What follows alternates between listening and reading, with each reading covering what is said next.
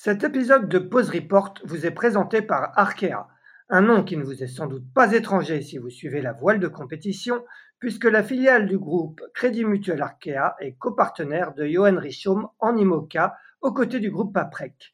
Le double vainqueur de la solitaire du Figaro, vainqueur fin 2023 de retour à la base sur Paprec Arkea, bateau dernier cri mis à l'eau en février de la même année, s'attaquera en novembre 2024 à son premier Vendée Globe.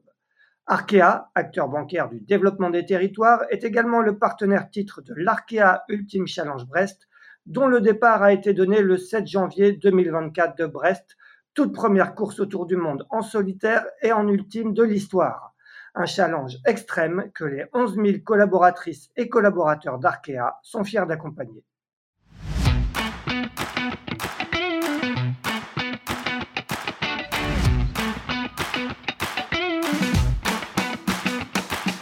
Bonjour, vous écoutez Pause Report, le podcast qui décrypte et analyse chaque semaine l'actualité de la voile de compétition. Pause Report est produit par Tip le média des professionnels et des passionnés de voile de compétition.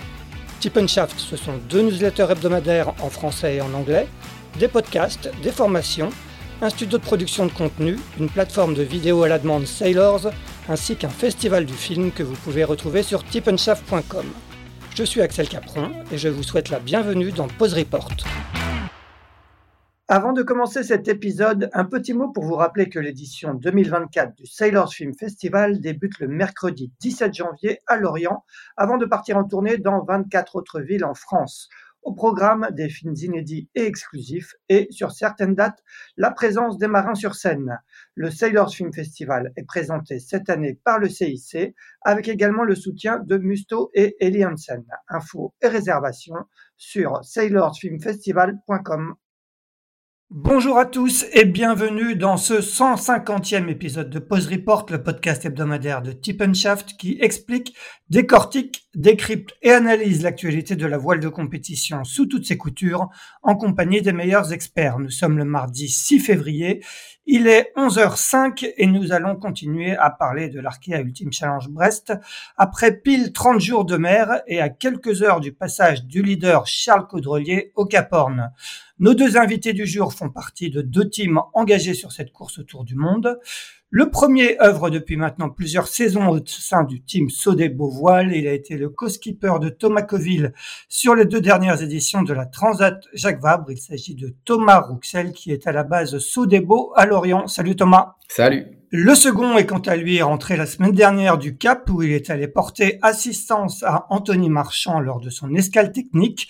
Lui aussi a disputé la dernière Transat Jacques Vabre à bord d'Actual Ultime 3. Il s'agit de Thierry Chabani qui est chez lui à Neve. Salut Thierry. Salut. Eh bien, messieurs, comme d'habitude, avant de vous donner la parole, je vais faire un retour sur cette quatrième semaine de l'Arkea Ultime Challenge Brest qui, comme la précédente, aura été particulièrement animée avec une, nouvelle escale, celle de Thomas Coville, qui s'est arrêté un peu plus de deux jours à Hobart, en Tasmanie, pour euh, diverses réparations euh, dont on va échanger avec euh, Thomas Rouxel. Il est reparti vendredi dernier. Pendant ce temps-là, Armel Lecléache a quant à lui suivi une course assez atypique puisque Banque Populaire 11, pour éviter deux grosses dépressions qui ont balayé le sud de l'Australie puis la Nouvelle-Zélande, est passé par le détroit de Bass au nord de la Tasmanie, s'est mis à l'abri des côtes au sud-est de l'Australie avant de contourner la Nouvelle-Zélande par le nord et de se recaler dans le Pacifique avec ce mardi un peu plus de 250 000 d'avance sur Thomas Coville. Loin de le vent, mais pas loin de 3 000 d'avance sur le duo. Charles Caudrelier a lui aussi vécu une semaine animée puisque le skipper du Maxi Edmond Rothschild a dû ralentir et se mettre en mode pause pour laisser passer un fort coup de vent qui l'aurait mis en danger au passage du Cap Horn. Il a ainsi patienté presque deux jours avant de se remettre en route. Son passage du Horn est prévu dans les prochaines heures, après un peu plus de 30 jours de mer. Derrière, Anthony Marchand, quatrième sur Actuel Ultime 3, a franchi le Cap Lewin lundi soir. Il compte un peu plus de 1500 000 d'avance sur Eric Perron, qui ferme la marche sur Adagio. Voilà, messieurs, pour ce récapitulatif de cette quatrième semaine, toujours aussi sur une course toujours aussi animée.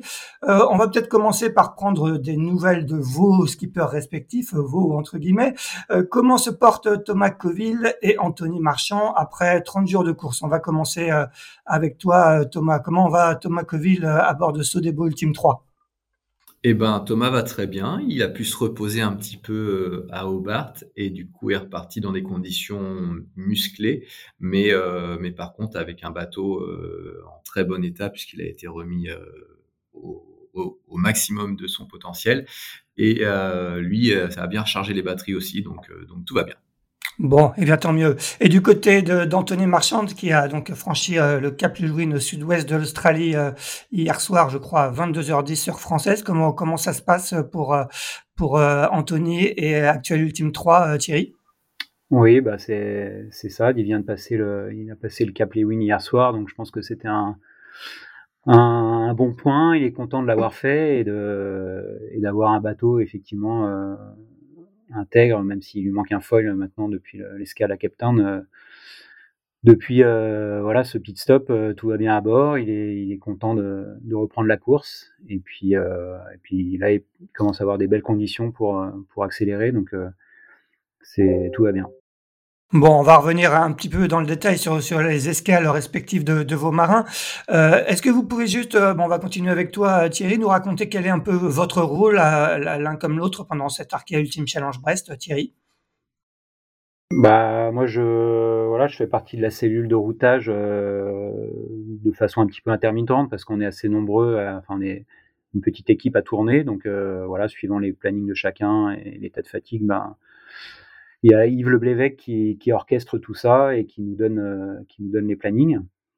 Euh, après, j'étais à Brest un peu avant le départ pour accompagner Anthony euh, dans les derniers points de préparation, dans bah, toutes les appréhensions que tu peux avoir avant une épreuve comme celle-là. Et, et il y en a quelques-unes quand même. Et donc, voilà. Et puis aussi, en tant que bah, co-skipper de la Jacques Vabre, du coup, j'avais forcément un point de vue un petit peu plus précis sur la façon d'approcher, d'appréhender le départ, de, voilà, avoir une discussion assez, assez intime avec, avec Anthony avant le départ. Et puis bah, depuis que c'est parti, voilà, routage et puis, et puis continuer à, à, voilà, visionner et à, et à regarder tout avec précision et avoir une, voilà, aussi une, une discussion régulière avec Anthony. Quoi. Et toi, euh, Thomas, quel, est un peu ton rôle euh, pendant ce, cet Arkea Ultimate Challenge Brest euh, aux côtés de, Thomas Coville? Mon rôle est à peu près le même que celui de, Thierry. je fais partie de la cellule routage aussi. On est plusieurs. Donc moi, j'ai un suivi un peu quotidien pour, essayer d'apporter mon, mon, côté navigant à l'équipe routage. Et puis en plus, je remplace les routeurs quand, quand ils prennent un petit break pour pour recharger les batteries, parce que pour eux aussi, c'est quand même euh, un, une course longue et exigeante. Et du coup, euh, je, je les relais de temps en temps pour qu'ils puissent recharger un peu les batteries. Est-ce que euh, l'un comme l'autre, comme vous avez euh, disputé la Transat Jacques Vabre et vous avez navigué quand même pas mal de fois euh, de, nombreux milles sur, vos bateaux respectifs, est-ce que votre côté navigant apporte un, plus aux, cellules de routage? On va continuer avec Thomas. Est-ce que tu, parfois tu donnes un peu le rythme ou en tout cas tu renseignes la cellule de routage sur, comment ça se passe à bord? Oui, effectivement, c'est clairement ce que je fais un peu tous les jours. Après, on a la chance d'être euh, nombreux dans l'équipe. Euh, il y, a, pas mal de, techniciens euh, de l'équipe Sodebo qui, naviguent régulièrement et donc qui connaissent très bien le bateau. donc, on est plusieurs à avoir ce rôle-là, mais effectivement, moi, c'est clairement mon rôle d'assister, de conseiller et d'orienter la cellule routage en fonction de mon expérience du bateau. On va parler de, vos escales techniques euh, respectives. On va commencer avec toi, Thierry, euh, parce que tu sais, ça remonte un peu plus longtemps. Euh, donc, Anthony s'est arrêté au Cap il y a maintenant une dizaine de jours pour un problème sur sur le foil bâbord. Est-ce que tu peux nous raconter un peu comment comment a été pris la décision de s'arrêter, ce qui n'avait pas été annoncé dans un premier temps, et comment s'est passé la logistique pour rejoindre le Cap et ce que vous avez fait sur place? Bah ouais, c'est vrai que ça, je l'ai vécu en direct parce que à ce moment-là, j'étais justement dans la cellule de routage à Auray avec euh, avec Christian Dumas, Yves avec moi et donc et Sandrine aussi, Sandrine Berthaud. Donc donc, bah, dans un premier temps, on a Anthony qui nous a bah, référé le fait qu'il avait tapé quelque chose. Et donc, le foil était endommagé, mais s'il semblait possible de pouvoir naviguer comme ça dans un premier temps, ce qu'on a essayé de faire quelques heures, et puis, et puis rapidement, malgré tous les voilà l'énergie qui a été engagée pour essayer de bloquer le foil dans sa position haute, et puis voilà pour, pour avoir quelque chose qui ne bouge pas, ben ça, voilà, Anthony a, a émis le, fait que c'était pas c'était pas raisonnable parce que ça bougeait quand même euh, dès que le bateau euh, partait à haute vitesse. Donc euh, bah, rapidement là, la, décision avait, déjà été c'était déjà possible de, enfin, on l'avait déjà envisagé dès le début de, s'arrêter à Cape Town parce qu'il n'était pas très loin à ce moment-là, il était dans le sud et puis et puis bah là, ça c'est devenu une évidence. Donc on a, voilà, Anthony a pris la direction du cap et puis euh, s'est dirigé par là. Après, il a mis euh, quasiment deux jours pour euh, pour atteindre Cape Town, ce qui fait que nous, on a eu le temps de, voilà d'organiser toute la logistique en interne pour pour être là au moment de son arrivée. Raconte-nous justement, c'était quoi cette logistique euh, Est-ce que euh, j'imagine que vous aviez tout, le monde l'a raconté, Yves l'avait raconté dans ce podcast euh, juste après le départ. Vous aviez anticipé d'éventuelles escales, mais alors dans ce cas-là, comment est pris la décision qui, on envoie qui sur place Combien de personnes Quel matériel Raconte-nous un peu comment ça s'est fait. Voilà, c'est vraiment Yves et Sandrine qui sont qui sont qui sont sur ce dossier-là en, en, premier, en première ligne, parce qu'ils connaissent, euh, bah, ils connaissent euh, à la fois très bien le bateau euh, et, leur équipe. Donc ils, voilà, ils, déterminent les personnes les plus à même de, réparer les problèmes et de. On fait une liste de ce qui va pas à bord. Bon là, en l'occurrence, c'était le foil qu'il fallait qu'il fallait enlever pour éviter que ça ça abîme davantage le flotteur. Enfin, c'était vraiment ça le gros risque, quoi. Donc de, toucher à l'intégrité du bateau et donc, euh, bah voilà, il fallait des, personnes qui qui étaient adaptées pour ça. Bon, en gros, euh, l'équipe, euh, quasiment toute l'équipe a été sollicitée pour pour venir à Cape Town, hein, parce que c'est, je crois qu'on est parti à 8, quelque chose comme ça, et donc et donc bah ensuite on est voilà, il y a, y a les les gros dossiers à gérer, donc c'était le foil, et puis on avait un problème aussi de, enfin ça aussi tapé dans le dans le safran de coque centrale, donc ça a abîmé euh, des vérins, euh, enfin tout le système de, de pilote automatique, donc, euh, donc il fallait aussi de, des électroniciens, du, composite, etc., etc. Et donc on regarde la liste et puis après on met la, ressource en, face, quoi. Donc et donc tout ça, a été fait très rapidement par, par Yves et Sandrine. Et puis après il fallait booker les avions. Mais comme tu dis, c'était des choses qui étaient un petit peu anticipées, donc euh, heureusement, et, du coup, ça a été euh, vraiment efficace, quoi. Ouais, et vous êtes resté combien de temps sur place, du coup? Alors, Nous, on est resté trois jours, je trois jours et demi. mais enfin, c'est passé très vite, hein, parce que bah voilà, il fallait déjà, dès qu'on est arrivé, il fallait, il fallait préparer le, l'accostage d'Anthony. Donc euh, on prend les on prend les tous les contacts qu'on avait euh, à Cape Town pour organiser tout ça. Euh, alors ce qui est bien, c'est qu'il y avait déjà l'équipe SVR qui était sur place et qui nous a bien débroussaillé le, dossier. Et puis, et puis après, on est parti en mer, le, réceptionner, la manœuvre, etc. Et puis on a commencé à bosser tout de suite. Quoi. Et donc là, le, le compte à rebours était lancé pour essayer de respecter le, bah, le, les 24 heures euh, imposées par la direction de course et, et pas euh, pénaliser davantage Anthony dans sa, dans sa, dans sa course. Quoi. Ouais, donc il est, il est bien resté en escale 24 heures. On vous a même vu donner des, j'ai vu des photos où, euh, où on, vous voit donner des coups de main aussi à, l'équipe SVR.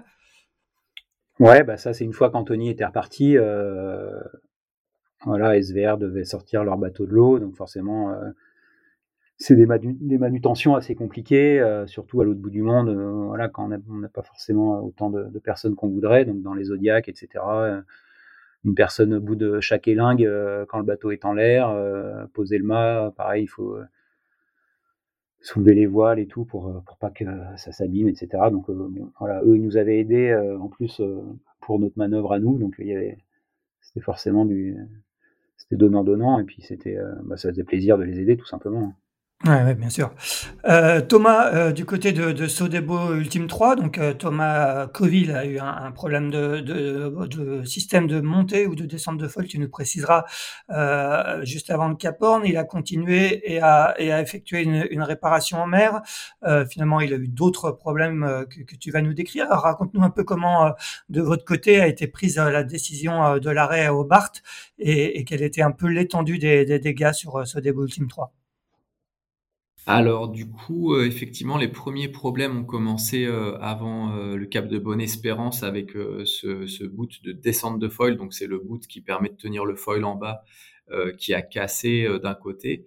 Donc ça, il a réussi à le réparer dans les jours qui ont suivi. Donc en fait, il n'a pas réussi à réparer le, système, mais il a réussi à trouver un système en dialoguant avec l'équipe technique ici à terre pour maintenir le foil en bas. Donc euh, il pouvait naviguer avec le foil en bas, mais par contre ça lui prenait une heure euh, à chaque euh, empannage ou virement pour, pour inverser le, système de côté. Donc c'était quand même très contraignant, mais l'idée c'était quand même de continuer sans s'arrêter s'il n'y avait eu que cette avarie.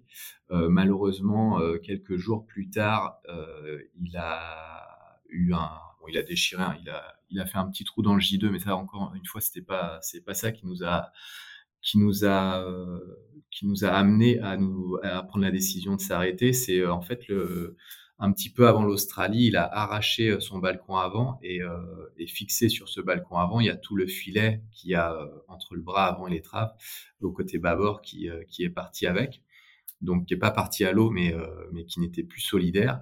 Donc euh, ça devenait quand même très risqué euh, pour Thomas d'aller en avant du bras avant, donc pour manipuler les voiles, mettre en place une voile ou, l'enlever. Et donc suite à cette avarie, la décision a été prise de s'arrêter. On avait alors plusieurs options. La plus facile, la plus la plus accessible, bah celle qui était accessible le plus rapidement pour Thomas, c'était de s'arrêter au sud de l'Australie, au sud-ouest de l'Australie, à Perth. Mais euh, nous, ça nous laissait pas le temps à l'équipe technique de rejoindre euh, ce, point de ce point de rencontre. Du coup, euh, du coup, la solution suivante, c'était Hobart, où là, c'était euh, une moindre perte en termes de performance pour le bateau parce que c'était quasiment sur la route et ça laissait le temps à l'équipe technique de rejoindre Hobart et donc de l'accueillir.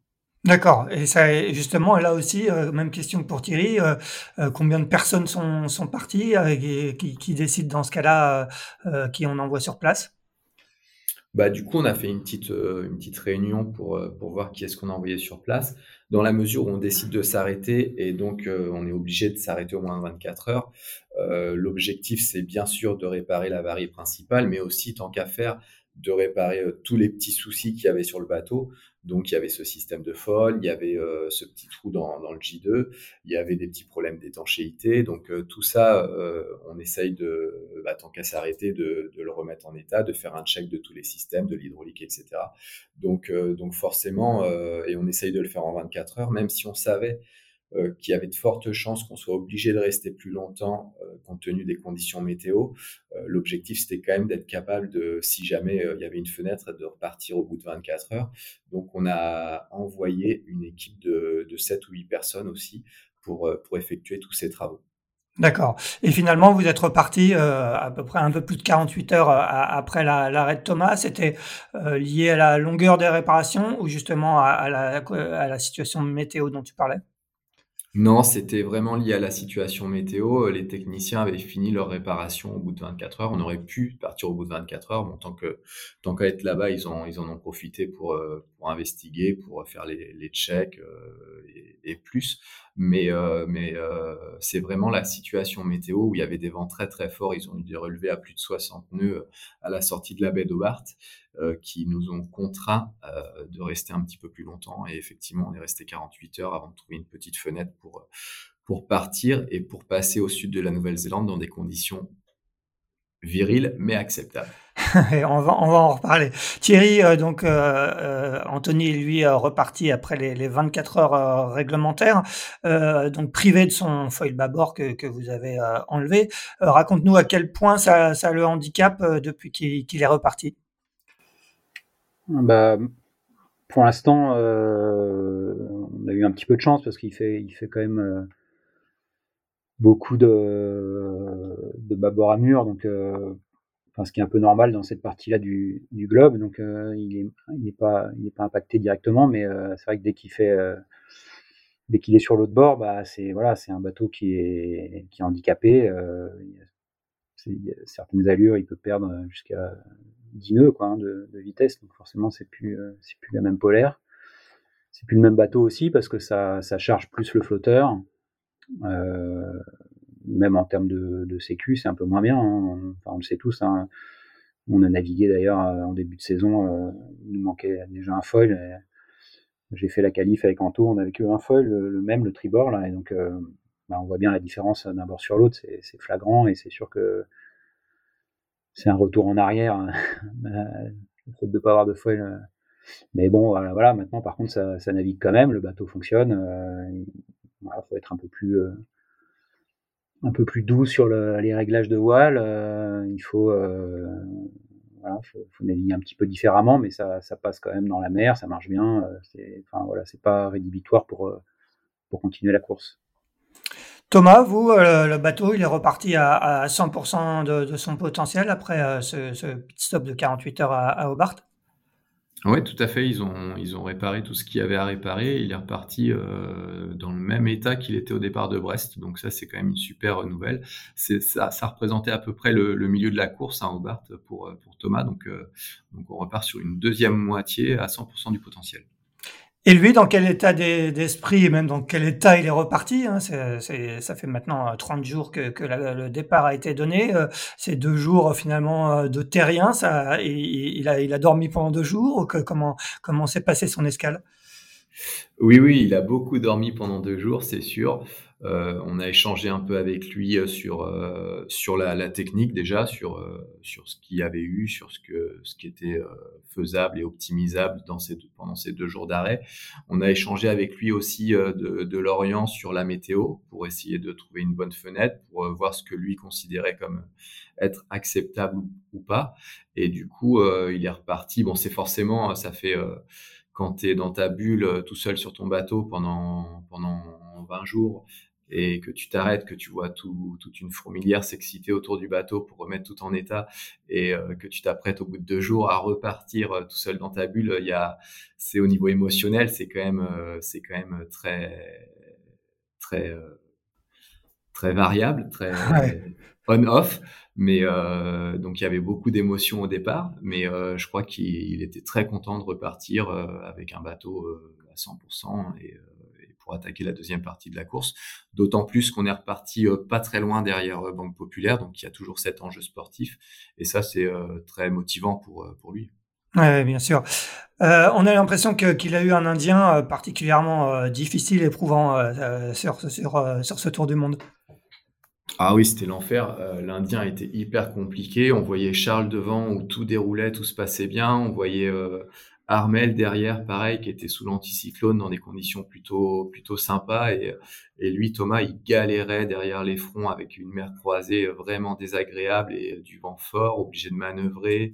Euh, donc sinon, il a vraiment eu un Indien très très compliqué. Et donc euh, c'était bien aussi de, de profiter de ce petit break pour euh, pour se remettre en état et pour changer de système. Et, euh, et là, il est dans des conditions euh, qui sont euh, toujours assez fortes, mais au moins il est en avant d'un front et ça avance vite sur la route. Et pour, et pour Anto, Thierry, comment, comment s'est passé cet, Indien qui n'est pas tout à fait terminé hein, la, la, fin de l'Indien, c'est au, sud-est de, de l'Australie?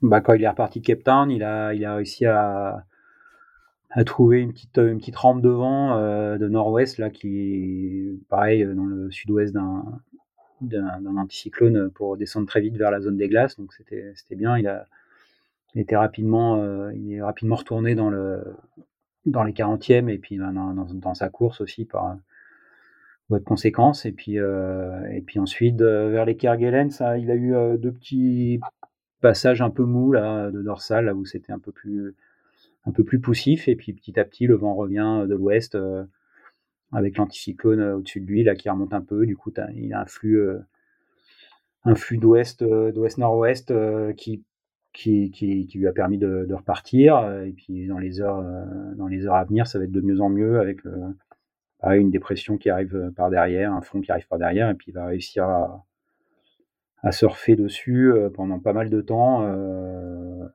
donc ça, voilà, dans les dans les jours qui viennent, il va pouvoir tailler la route, et je pense que c'est c'est de ça dont il avait envie aussi euh, après son escale, c'est de, voilà, de, de, reprendre, euh, de reprendre le cours de sa course et de sa vie et d'aller vite. Quoi. Est-ce que après 30 jours de mer, même s'il y a eu cette escale qui a, qui a quand même euh, euh marqué un peu une rupture au milieu de ces, ces, ces 30 jours de mer, mais est-ce que euh, tu sens chez lui euh, un peu d'usure physique, mentale, ou comment tu le, tu le sens au niveau de l'état d'esprit? Bah, il le montre pas, en tout cas. Il était pendant l'escale, il était ultra motivé, un peu comme ce que disait Thomas, c'est-à-dire qu'ils arrivent, ils veulent pas lâcher le morceau.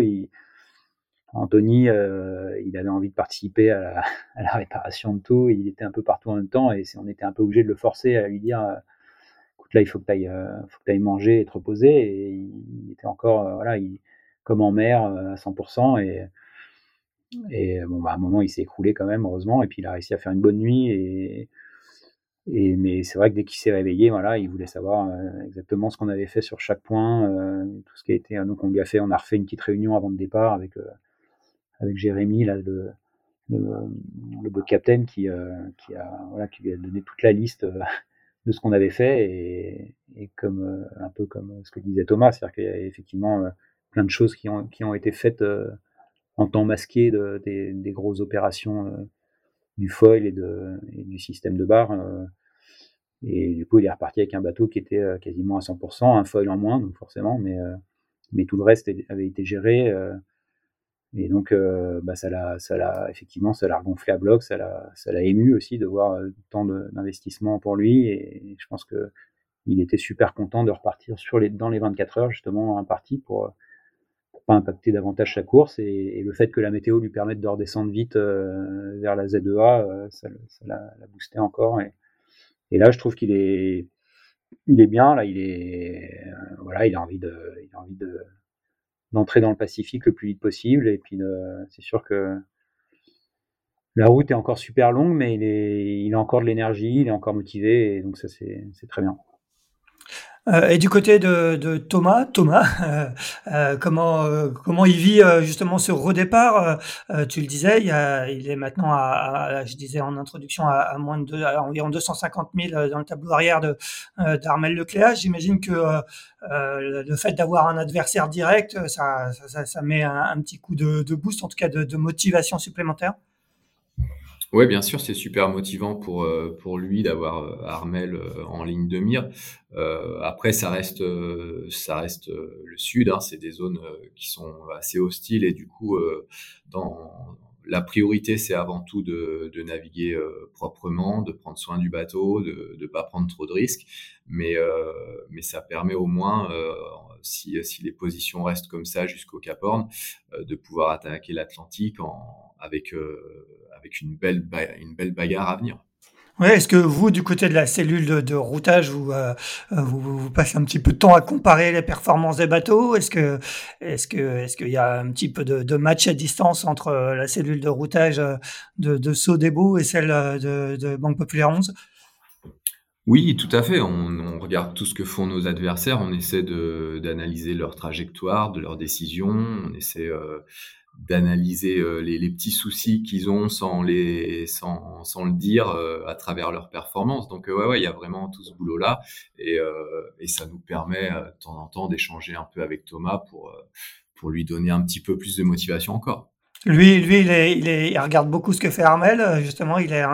Est-ce que, est-ce qu'il, est-ce vous pose des questions Où en est Armel? Est-ce qu'il compare les vitesses? Comment il vit ça?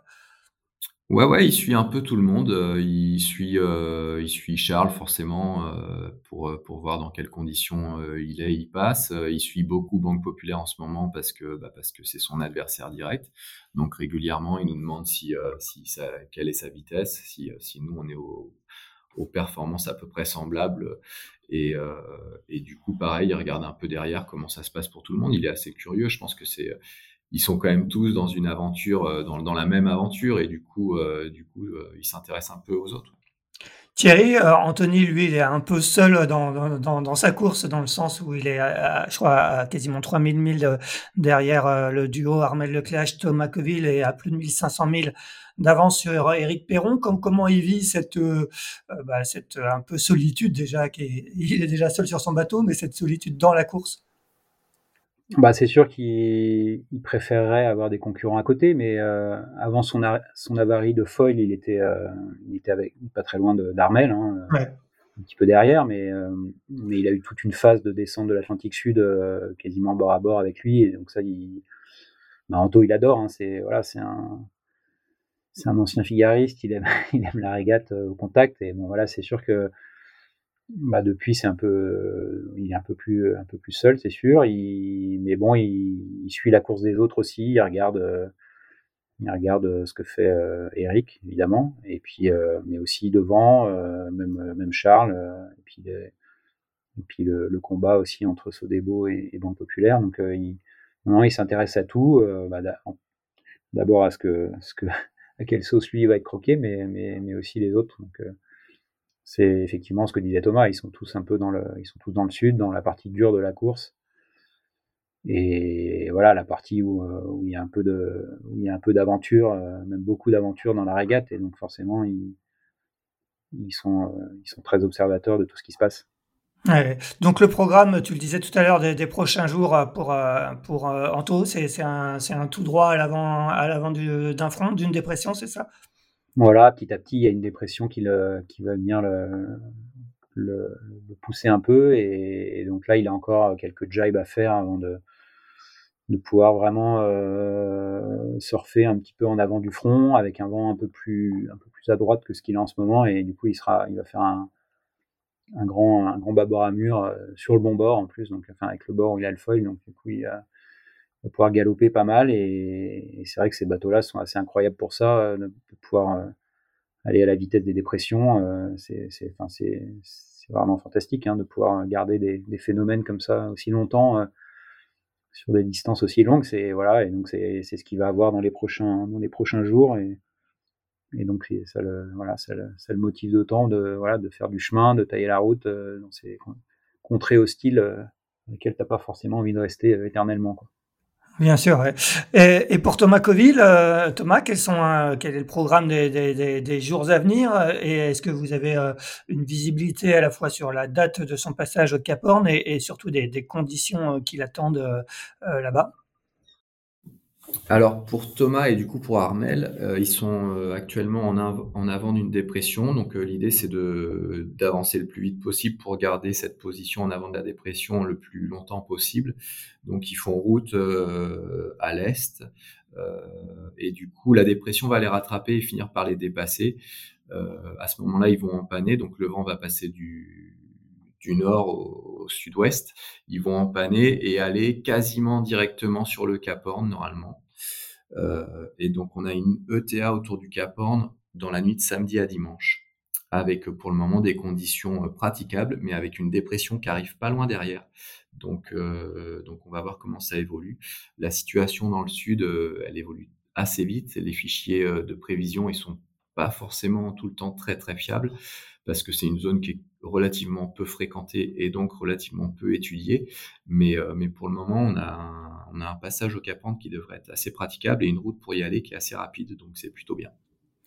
Un petit mot sur, euh, à tous les deux sur, sur la performance euh, de, de, Charles Caudrelier, hein, qui est donc leader du, euh, de cet Arkea Ultime Challenge Brest et qui, euh, au moment où vous écouterez euh, cet épisode, aura sans doute franchi le, le, Cap Horn.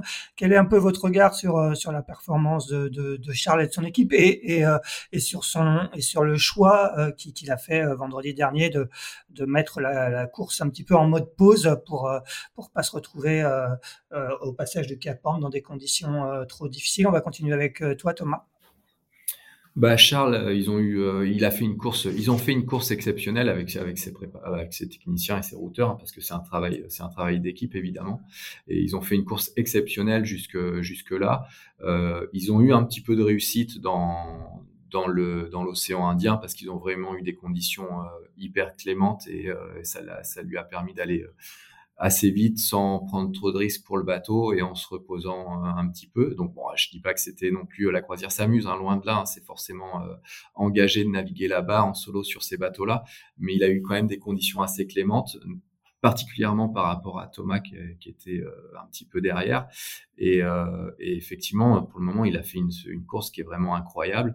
Ils ont certainement pris la bonne décision de, de temporiser un peu euh, pour, pour, passer le pour passer le Cap Horn dans des conditions pas trop mauvaises, même si là, il le passe quand même avec du vent fort de nord, donc ça doit pas être facile loin de là.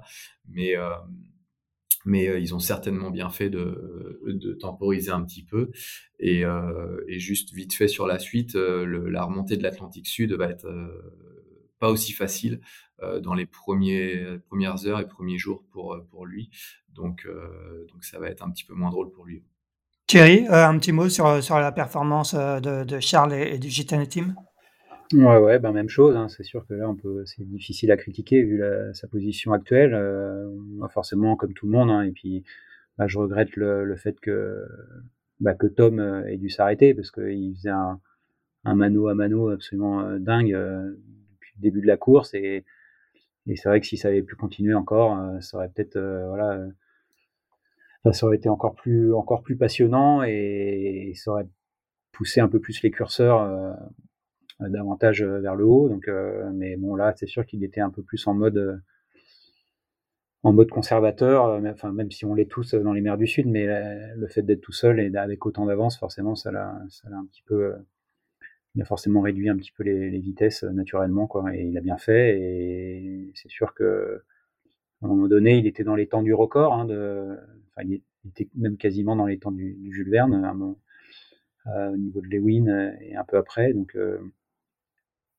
bah voilà, avec euh, finalement il a voilà il a rapidement dit que c'était pas c'était pas son objectif et je pense qu'il a c'était la, la, bonne décision donc on peut peut féliciter euh, toute sa cellule de routage et, son équipe qui est autour de lui et puis euh, pour faire un, voilà un aussi un, aussi bon boulot espérons que comme le disait Tom il passe sans encombre le Cap Horn parce qu'effectivement même s'il a attendu à avoir des conditions plus faciles, ça, va, ça a l'air quand même assez costaud là en ce moment.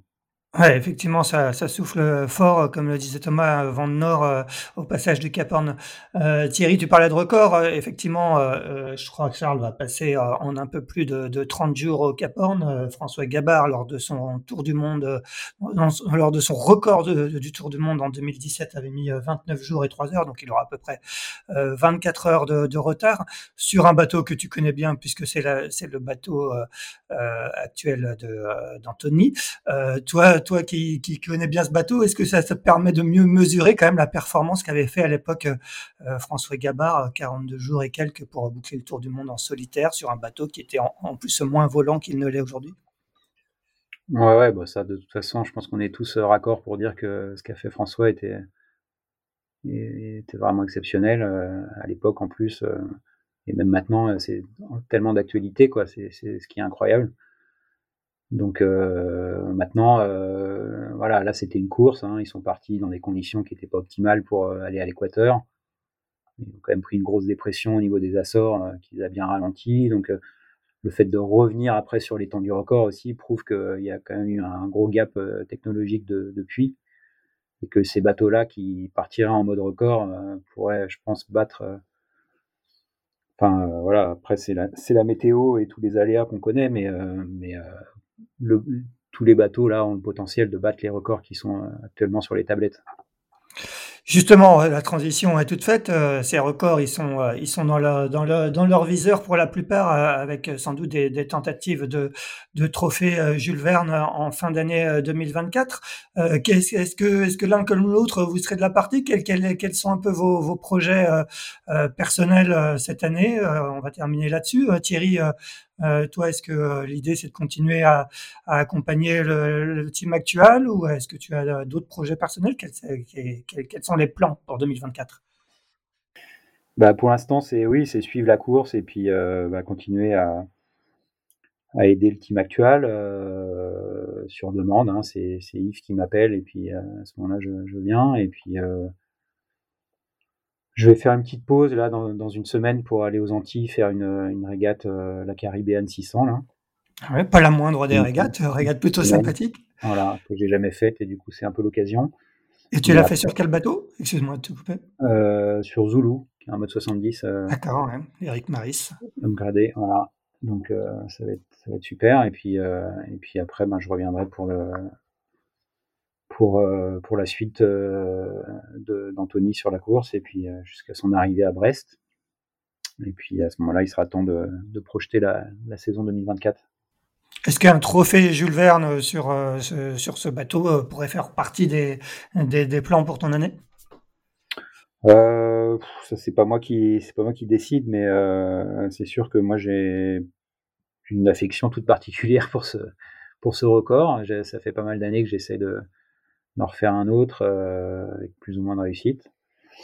Mais, euh, mais effectivement, s'il y, a des bateaux qui vont partir cet hiver, j'aimerais bien être, j'aimerais bien être de la partie, ouais. Record que tu as détenu sur Banque Populaire 5, si je me trompe pas, en 45 jours et quelques. Ouais, c'est ça, mais c'était presque, enfin c'était il y a 10 ans maintenant, hein, ça, un peu. Maintenant, 45 jours, maintenant c'est 41 le record, donc euh, tu vois, même si ça a 10 ans, ça pas, voilà, c'est encore battable. Enfin là, c'est vraiment battable avec ces nouveaux bateaux, donc euh, donc ça, voilà, ça donne envie d'y aller euh, pour euh, pour revivre ces moments magiques et toutes ces émotions. Thomas, de ton côté, quels sont un peu les projets? Tu avais, si je me si je me trompe pas, un, projet. Hein, tu, voulais te lancer notamment sur sur Circuit Ocean 50. Est-ce que c'est encore d'actualité? Oui, tout à fait, c'est toujours d'actualité. Alors en ce moment, j'ai pas beaucoup de temps euh, pour me consacrer à ça, euh, mais euh, c'est l'objectif une fois que, que, le bateau sera rentré, une fois que ce dépôt sera rentré de ce tour du monde, c'est l'objectif, c'est de me consacrer un petit peu plus à ça et, et d'essayer de trouver un sponsor pour participer au circuit Ocean 50 dès cette année. Pourquoi ce circuit? Qu'est-ce qui, qu'est-ce qui t'attire en, particulier? Toi, tu, tu, as quand même navigué sur beaucoup de supports. Euh, tu as fait du, Figaro, euh, euh, du, Volvo 60. Je crois que tu as un peu tâté de l'IMOCA. Tu as fait de l'IMOCA ou pas? Je me souviens plus. Ouais, j'ai fait un peu d'IMOCA. C'est vrai que j'ai fait pas mal de trucs. Bon, je pense que Thierry euh, ne me contredira pas parce qu'on en a parlé un petit peu ensemble, mais une fois que tu as goûté au multicoque, c'est quand même euh, c'est quand même assez addictif. Donc j'ai euh, j'ai une appétence particulière pour les multicoques en règle générale. Et aujourd'hui en course large, il y a deux circuits, il y a le circuit Ocean 50 et il y a le circuit Ultime. Et, euh, et, donc le circuit Ocean 50 est plus abordable dans un premier temps. C'est des budgets inférieurs, c'est des équipes de 4 5 personnes, donc c'est plus facile à gérer. Et puis euh, c'est un, un, programme aussi qui est, qui est, super sympa parce que ça navigue beaucoup. Il y a des grands prix, il y a des transats, il y a des, il y a de l'équipage, euh, il y a du solitaire. Donc c'est vraiment euh, un, un, circuit qui m'attire vraiment beaucoup. Et donc, euh, donc voilà pourquoi je, je me dirige vers ce circuit-là. Est-ce que tu as pris une option euh, éventuelle sur un bateau? Il n'y a, plus beaucoup de, bateaux disponibles Non, effectivement, il n'y a plus beaucoup de bateaux disponibles. Donc, euh, donc aujourd'hui, euh, aujourd'hui, l'option, ça pourrait être de construire un bateau neuf. D'accord. Bon, avis aux, avis aux éventuels partenaires intéressés. Thomas Rouxel cherche des partenaires pour naviguer en Ocean 50 cette année. Est-ce que le trophée Jules Verne est quand même aussi en, toile de fond pour, pour toi en fin d'année, Thomas? Alors euh, effectivement, cette année, il y a un programme euh, pour les pour les ultimes qui s'annonce euh, assez sympa aussi. Je crois qu'il y a une course en équipage au printemps et, et ils seront plusieurs à partir sur le trophée Jules Verne et Sodebo. Effectivement, bon, il y aura il y aura forcément une discussion au retour du bateau et, avec les, les, partenaires, mais mais je crois que c'est dans les tableaux de, de participer au Jules Verne cet l'hiver prochain. D'accord. Donc avec toi à bord en, en chef de car, j'imagine. Bah, ça dépend. Hein. si euh, je trouve, euh, si je trouve un, un sponsor d'ici là, peut-être pas, mais euh, mais après, pourquoi pas Ça pourrait être sympa. C'est, c'est quand même des bateaux qui sont faits pour ça. C'est quand même des, des records qui sont qui sont assez incroyables à, vivre. Et du coup, ouais, ça pourrait être sympa. Bon, et après, c'est pas incompatible avec un programme Ocean 50 qui ne navigue pas en hiver. Pas forcément, c'est vrai. Eh bien, messieurs, merci beaucoup. On va vous laisser retourner à vos cellules de, routage respectives et suivre, et suivre les, avancées de Thomas Coville pardon, et euh, Anthony Marchand. Euh, bah, quant à nous, on va suivre avec attention le, le passage du Cap Horn euh, de Charles Caudrelier dans la journée de mardi, suivi, si tout va bien, le week-end prochain de ceux de Darmel Lecléache et de Thomas Coville. Et on se retrouvera mardi prochain pour un 151e épisode de Pause Report. Merci tous les deux, très bonne journée. Merci à toi. Merci. Merci d'avoir écouté cet épisode de Pause Report. N'hésitez pas à nous dire ce que vous en pensez en bien ou en mal et n'hésitez pas à le partager. Si vous souhaitez suivre l'actualité de la voile de compétition, je vous encourage à vous abonner à la newsletter de Tippenshaft envoyée chaque vendredi à 17h. Pour vous inscrire, ça se passe sur tippenshaft.com. À bientôt!